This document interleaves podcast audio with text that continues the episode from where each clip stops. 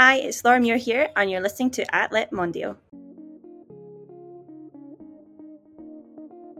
Hi, everyone. Welcome to the Athlètes Mondiaux podcast. If this is your first time listening, Athlètes Mondiaux is French for athletes of the world. In this podcast, I interview track and field athletes from all around the world in their native language when I speak it. By the way, my name is Mathilde. I'm from France and I'm a polyglot. I created the Athlètes Mondiaux community back in 2005. My guest today is Laura Muir, the Tokyo Olympic silver medalist in the 1500 meters.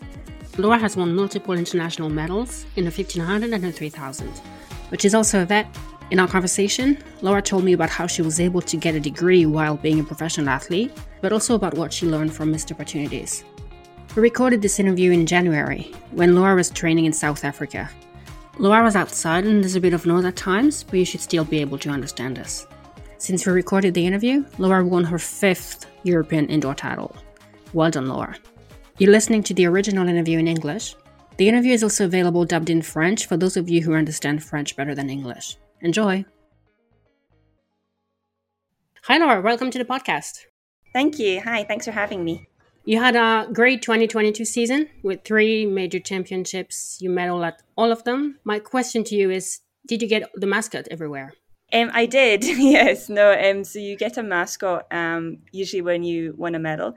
Um, and yeah, I've collected a lot of them now. So I was very happy to, to win the medals, but also to get the, the mascots with them. Yeah. When did you start the collection? Um, it was just really when when I won a medal. Um, normally you, you do get given a mascot, but some competitions um you don't. It just just just depends on the competition. And so any that I didn't get on the podium, I would go and buy. So I had sort of the the mascot to go with the with the medal. Um, and I've managed to managed to keep it up now. Um, yeah, so all, all the medals that I've won, I've got a matching mascot with as well. Yeah. Cool. You're my first vet on the podcast. And for the people listening, you, you heard it right. Laura is a vet. We'll talk about it later. But I think vet school had a, was like a turning point in your career because that's where you met your current coach, Andy Young. Am I correct?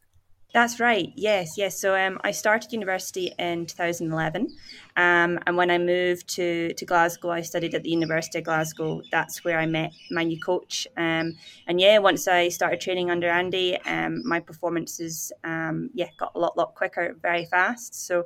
Um, yeah, but so I went to university, wanted to be a vet, and ended up becoming a, a runner at the same time at a professional athlete level. Yeah. What kind of a runner were you before that? Before meeting Andy? Yeah, probably just like club club level. Um, in Scotland, I would I would sometimes make teams, but not always. Um, but age group level, yeah, I would just kind of be there there about um, not really winning races, quite often not even making the podium. Um, so I was kind of club level Scottish athlete um, that just like to run, just love to run, and that's just still the same case now. I, I just love to do what I do, but um, just now I'm a lot faster at it. yeah. Mm-hmm. So what changed with Andy? What did you learn with him? Um, essentially everything changed. Yeah, um, the training. I wasn't doing very much mileage before, so we upped the mileage. Intensity was a lot, a lot harder as well. Um, and I think as well, he just gave me something to work towards. Um, I never had really a competition outside of, of Scotland before. Um, I never had any sort of targets to to go and to win this race or to run these times. And he kind of gave me that motivation to say, yeah, you can do it. So with the training, training changing and the change in training, um, and completely different setup at, at the university. Um, yeah, everything just clicked really, really well. Um, what year did you say you started training with him? Uh, in 2011. Yeah, it was when I moved to university and when I started coaching with him. Yeah. Okay, 2011. So, did you watch the London Olympics? I did. Yes. Yeah, I was actually um, at that time. I actually had a dairy farm placement, um, so I really wanted to watch Olympics, but I had to do lots of placement for my vet studies. Um, so I actually went um, to a dairy farm and did the milkings in the morning. So I'd be at the farm at half five in the morning to do the milkings. Um, so then I could be back for about 8, 9, 8, 9 a.m. So then I could then watch Olympics the rest of the day and still get some placement in. Um, so yeah, I remember coming back home stinking of cows, um, watching the Olympics. Yeah, so it's quite surreal. Did you watch thinking, oh, one day I'd like to be there?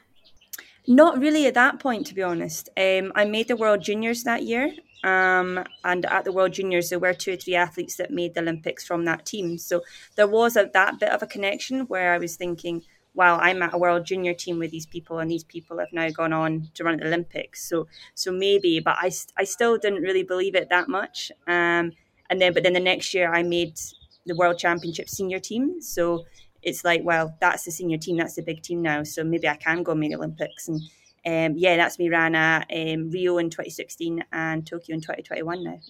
In 2013, you ran the 800 at the World Championships in Moscow, but the 1500 at the European under under 23 Championships. How did you pick the distance?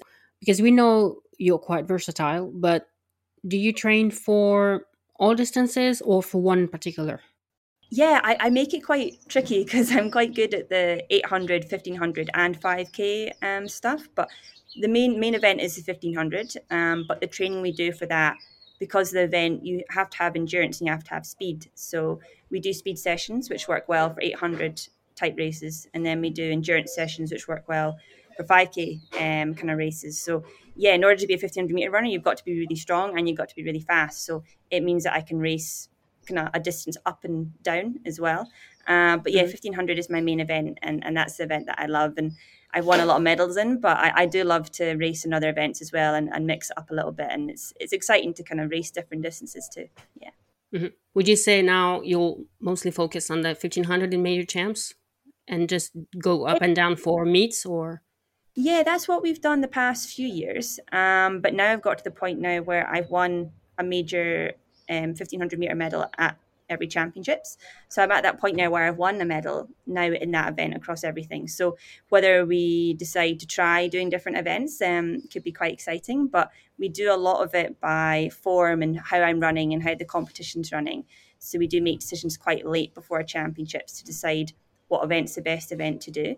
Um, but yeah, it's exciting to have you know those options, and I'm not just a 1500 meter runner. I could potentially do other events as well, which is which is exciting. Yeah. Mm-hmm. You also compete at several Commonwealth Games. It's Commonwealth Games are something we don't really know a lot about in France because we're not part of the Commonwealth, obviously.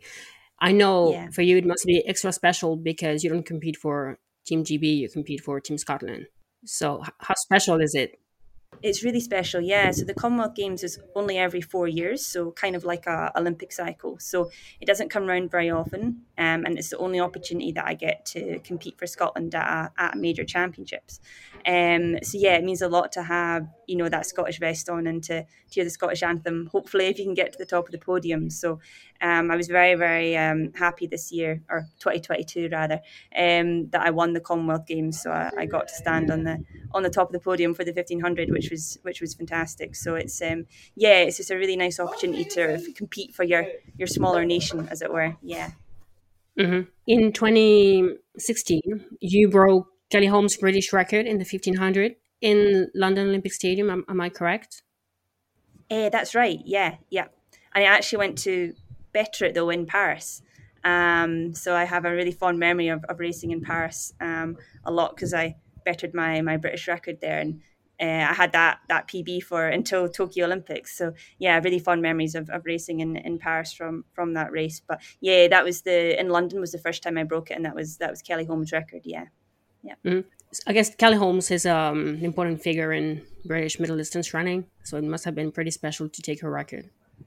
Oh, definitely. Yeah, I think you know, being double Olympic champion, um, you know, she's a huge icon. Um, I think globally, probably in the sport, yeah. um, but for athletes in Britain as well, and especially her competing over the events that I compete in as well. So, um, yeah, that was a you know, it was a very fast time to try and try and target and to beat, and then to do it sort of on British soil as well at a home Diamond League competition in London.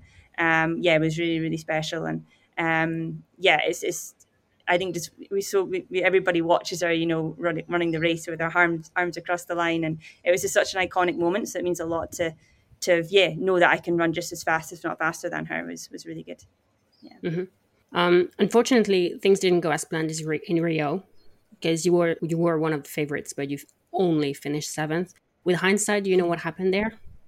Yeah, I just physiologically um, wasn't in a place to compete with the with the medalists. Really, yeah. Um, I, at that point in my career, I could run the fifteen hundred in a, a, few different ways, um, but not in every way. Um, and unfortunately, just the way the race panned out and the way I, I went with the leaders, it just didn't suit me physiologically. And um, a couple hundred meters to a couple hundred meters to go, um, I just filled up with with lactic acid, um, and uh, yeah, unfortunately there was nothing left in the legs, and I was sitting in third, and I dropped back to seventh. But um, but you know we, we learned a lot from that, um, and we went back and did a lot, did a few different things in training, and now I'm a lot more stronger now, and I and I can contend when a race folds out like that. I can do that now, um, and that and it shows because I won silver in silver in Tokyo. So um, as much as you know, coming seventh in Rio was was a really big disappointment.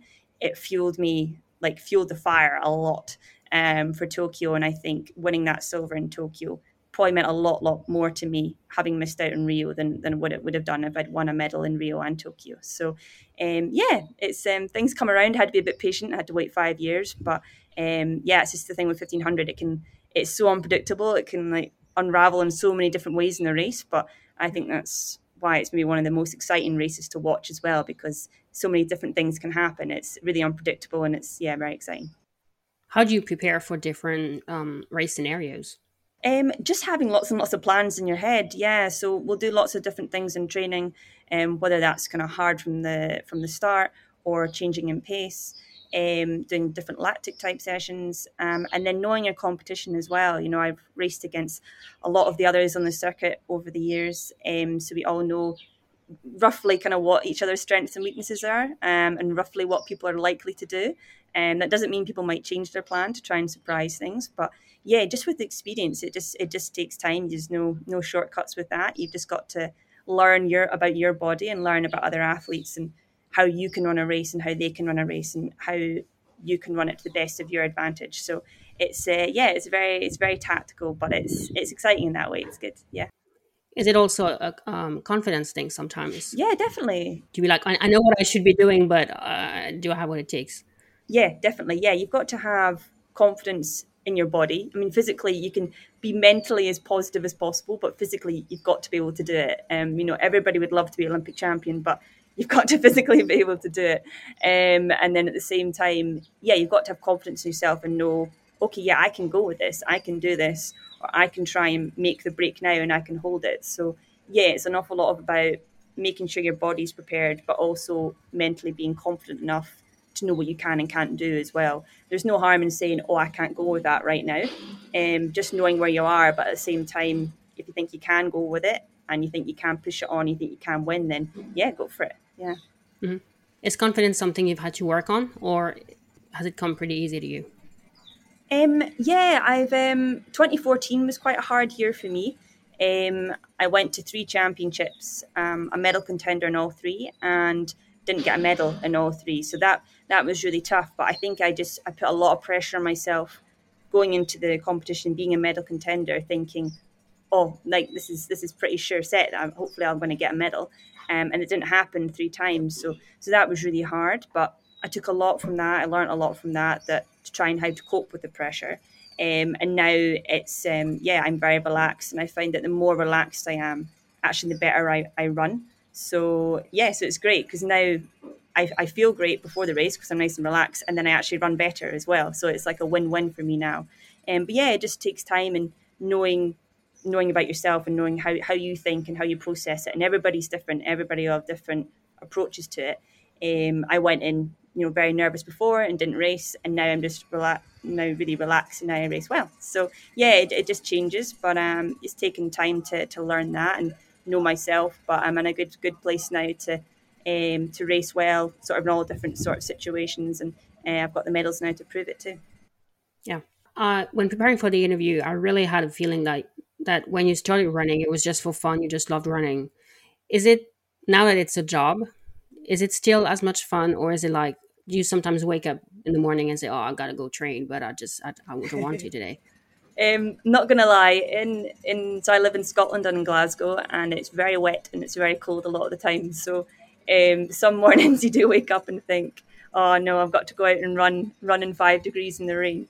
But um, but no, I, I, I do really really love it, and it was actually it was quite a nice opportunity during COVID actually when you know there was no training camps, there was no races, everything was stopped. Um, you know there was none of the sort of exciting sort of parts of athletics anymore. It was just training, so that was a really good test because I, I, I, just trained, you know, at home, um, just around my house and things, and um, I still really, really enjoyed it. So I was like, that's really, really nice because, you know, I don't have any of these exciting competitions coming up. I don't have any of the travel, um, and yet I still love what I do. So that was actually quite a nice sort of reflective kind of moment to be like, oh yeah, no, I still really love running for what it is.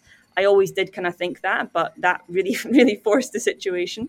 Um, but yeah, I just I just love it for what it is, and it is a very hard sport to you know to push yourself physically in. So I think you you do really need to have a passion for it to be able to commit hundred percent and to ultimately try and get the best out of yourself. Yeah. And do you want to know in advance when what you're going to be doing in training, or would you rather not know?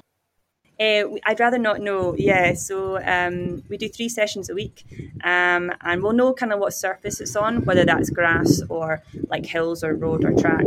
Um, but we don't know what the session is. So um, yeah, I've got a session tonight, so I will rock up to the track and we'll find out find out what it is. But I think I just I like for it not to dwell on my mind all day because it was a really well. It's always pretty hard, but if it's a particularly nasty one, I don't want to be thinking about it all day and having that sort of dwell on my mind. I'd rather just get there find out what it is, and then just be like, right. Okay, let's go. Um, yeah, but it seems to work, so that's yeah. good. Yeah. I wanted to talk about 2018 because it was a great year for you for different reasons. You won bronze at the World Indoors in in um, in the UK. Although it was pretty tough for you to, to get there, we can talk about it as well. You won your first senior outdoor gold medal in Berlin, and you graduated. That was a pretty busy year. Yeah, it was um yeah quite hectic. Yeah, um so I graduated in the in the summer and uh, well May was when I had my final exams. Um, and a couple weeks or a couple months prior to that in March we had the World Indoors that was in Birmingham. Um, but yeah, I'm, I'm, not too sure what happened with the with the weather in France, but we had the storm. We called it Beast from the East, um, and yeah, it was crazy, crazy snow. Um, I was in working in the Small Hospital um, in the morning, and was meant to be flying down to Birmingham that afternoon. And this massive snowstorm hit, so all the flights were cancelled, all the trains were cancelled. Um, so we had to get a big a big taxi um, down to Birmingham. I can't even remember how long it took us now. I think it was like seven eight hours or something um, down to Birmingham. Arrived at eleven o'clock at night, and then I raced the the next day yeah, in the three thousand where where I won won bronze. So yeah, I was very grateful actually. It was in Britain because otherwise I wouldn't have been able to make it to the competition.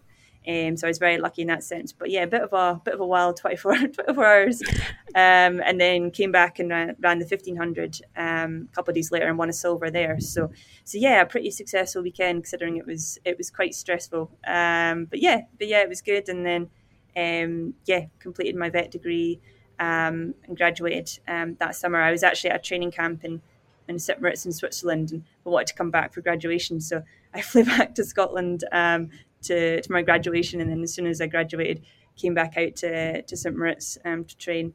Um, and then had Berlin, the European Championships um, later on in the year. Um, yeah, where I won my first out, outdoor title at the Europeans there, um, which was which was great. So yeah, very very busy year, but um, yeah, really a really fond memories year as well. Yeah. Did you have to pick championships when you were still studying? Were there some championships you could, couldn't go to because you just couldn't make it work? Yeah, yeah. So we had the Commonwealth Games um, in 2018, and that was in Australia. Um, but unfortunately, that was in that was in April, so that was just the year before, or sorry, the month before um, my finals. Um, so we just knew I'm not going to be able to get out to to Australia and compete. Um, you know, logistically, it wasn't going to be possible. I still had placement I had to complete.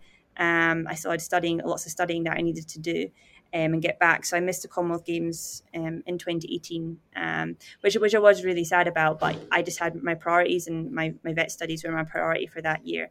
Um, so that was really important for me to do. But um, I think other than that, being able to juggle it reasonably well. Um, I did take seven years to do my, my degree. It's usually five.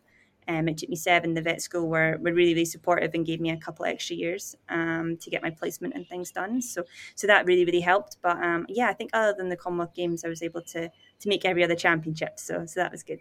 Yeah. I don't know if you know him, Hugues Fabrice Zongo, the world indoor record holder in the triple jump, who was on the show earlier this year. He's doing a PhD. Oh, yeah. And he said during the interview that his studies have always been his priority. He just added sports. Mm but his main focus has always been his studies. Would you say it's the same thing for you? Yeah, I think it would it would be too probably. Yeah, I mean certainly when I was growing up, I always wanted to be a vet. That was it. So my studies were my priority when I was younger. Um, and even when I got into vet school, I was like, um, I'm going to be a vet, and then I'm just going to run as a hobby on the side. Um, and then that hobby kind of went, went went uphill quite quickly. Um, became pretty good at it, so I was like balancing the both of them throughout vet school. But um, at the end of the day, you know, vet school was probably probably the most important thing to me at that point in time because I needed I needed to pass my exams. I, I wanted to do you know the course justice, um, and then once I graduated in 2018, um, it was a bit of a right. Where do I go from from here? Because now now I have my degree, but my also my athletics career is, is kind of going up and up and up. Um, but yeah, I was I was really lucky. I had a lot of sp- supportive people around me. Um, I spoke to lots of vets, and they were they were saying, you know, you can only run for so long you know your body can only run at that ability for so long so so yeah just go for it and commit to the running um, and that's what I've done since since 2018 um, I tried to see if I could squish in some some veterinary stuff but I'm just I'm away so much of the time um, you know I'm away probably about two thirds of the year and um, and then I've got various other bits and pieces going on as well so I'm just not in one place to to commit to to doing anything um, job wise um, but yeah, I've, I've, focused on the running now um, whilst I can and whilst physically I can do that. And then I'll look to maybe see if I can go back to do some of the veterinary stuff uh, later on in my career. Yeah. Do you think you'll have to brush up on some of your skills as a, as a vet? Yeah. Yeah, yeah. I'll need to show that I've sort of done so many hours of um, of learning and that I'm yeah able to do do the job and things. Yeah, I'll need to make sure that I'm all up to speed with everything. Yeah. Mm-hmm. Okay. Um, we didn't mention your double double in 2019 when you became the first athlete in history to achieve the double double at the European Champs, 1500 and 3K. Did you have your family there to support you because it was in Glasgow? Yeah, I was I was very lucky um, with it being so close to home and Glasgow being my home track as well that I train on in Glasgow.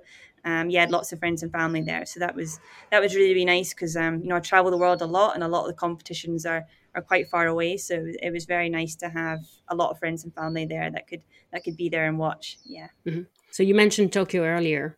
You got the silver in the 1500. You broke your national record with an incredible time of 354, which puts you in the top 15 ever. Some of the women who've run faster did it in times when things were, let's say, a bit suspicious.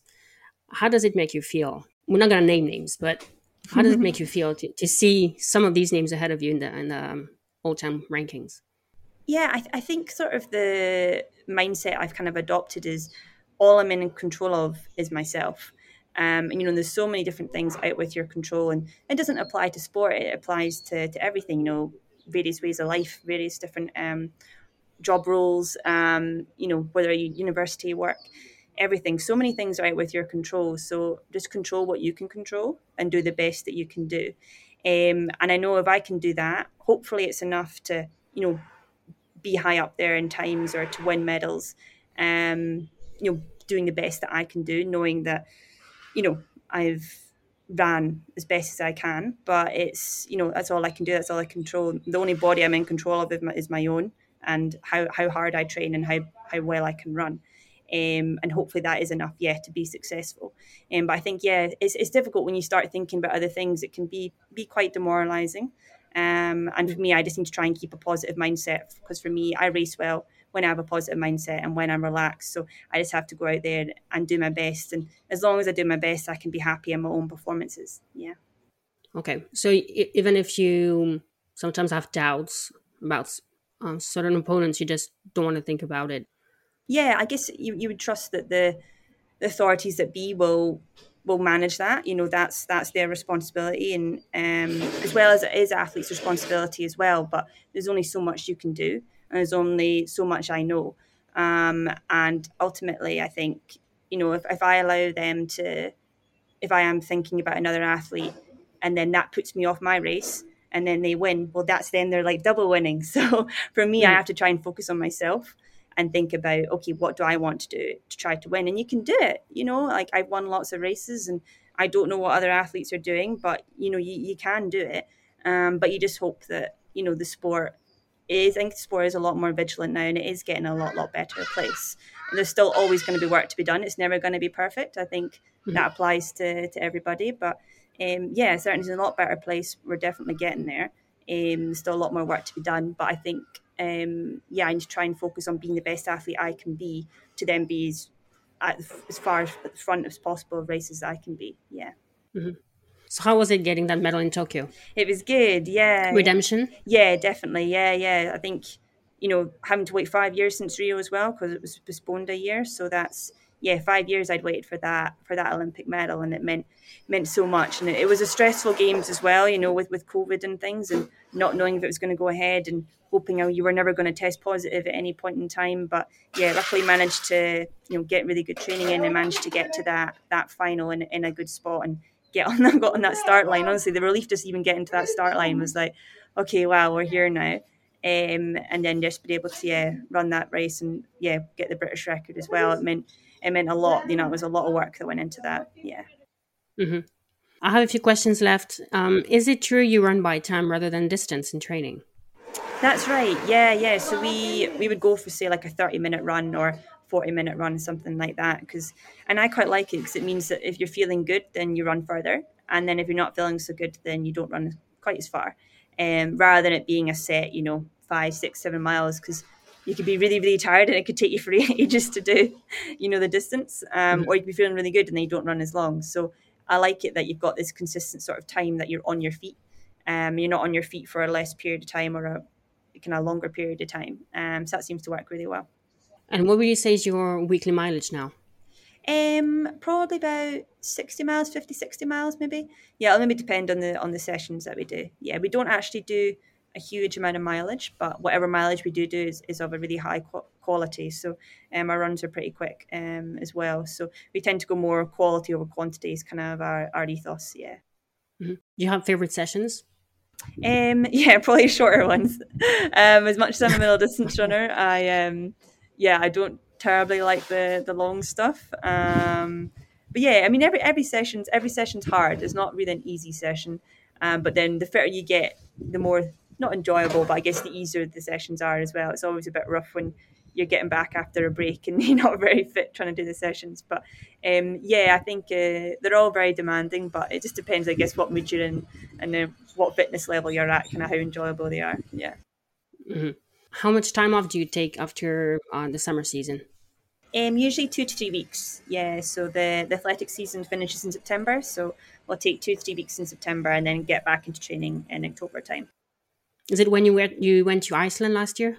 That's right. Yeah, yeah. I went to Iceland um, for about a week. So um, I'd always wanted to go there, and I'm very lucky that um, you know running can take you lots of different places, but there's not really very many athletics competitions in Iceland, so um, it's a bit cold there. So um, yeah, what really wanted to go there, and yeah, it's fantastic. I'd, I'd very really recommend it if anybody wanted to go. Yeah, must have been fun to see a bit more than just the airport and the hotel and the track.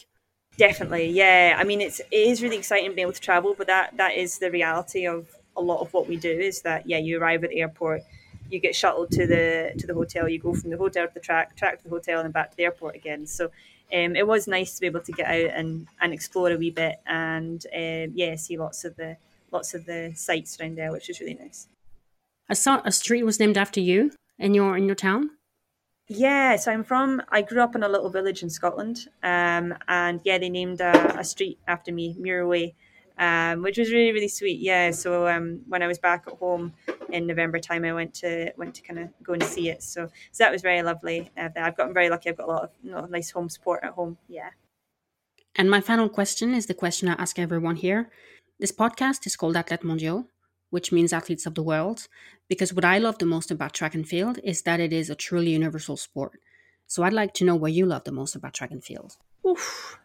I think probably you're you're pre- you're kind of similar to yourself. I think that it, yeah, it is so inclusive. You literally you don't even need a, need a pair of trainers. Literally, you know, shoes, shorts, t-shirt, and, and off you go. That's it. You know, you don't need any sort of fancy facilities or you know, a big pool or um, fancy equipment, you know, you can make do with with what you have. Um, and yeah, it helps to have you know better facilities and things, but ultimately anybody can run, and that's what I love about it. Yeah, anybody can do it, and I think it's so relatable as well. You know the sport because anybody can do it. So yeah, very, I think very very similar to yourself in that it is so inclusive and and anybody can do it, and there's yeah you don't have to be from any particular background to to be um be able to do it. Yeah. Yeah. Anything you want to leave us with? Um, no, I guess I'm just yeah very excited to to be hopefully coming to to France um, next year for Paris Olympics 2024. Yeah, like I said, got got very fond memories of the of the capitals. So yeah, hopefully very excited to be back in back in France soon for another Olympic medal. Fingers crossed. Yeah. yeah. Thank you, Laura. Thank you very much. Thank you. And that's a wrap. I'd like to thank Laura for her time and thank you all for listening. I hope you liked the episode. If you did, please share it on social media and leave a review on Apple Podcasts. If you'd like to support the podcast, please check the links in the description. That's it for today. I'll be back soon with another episode. Bye bye.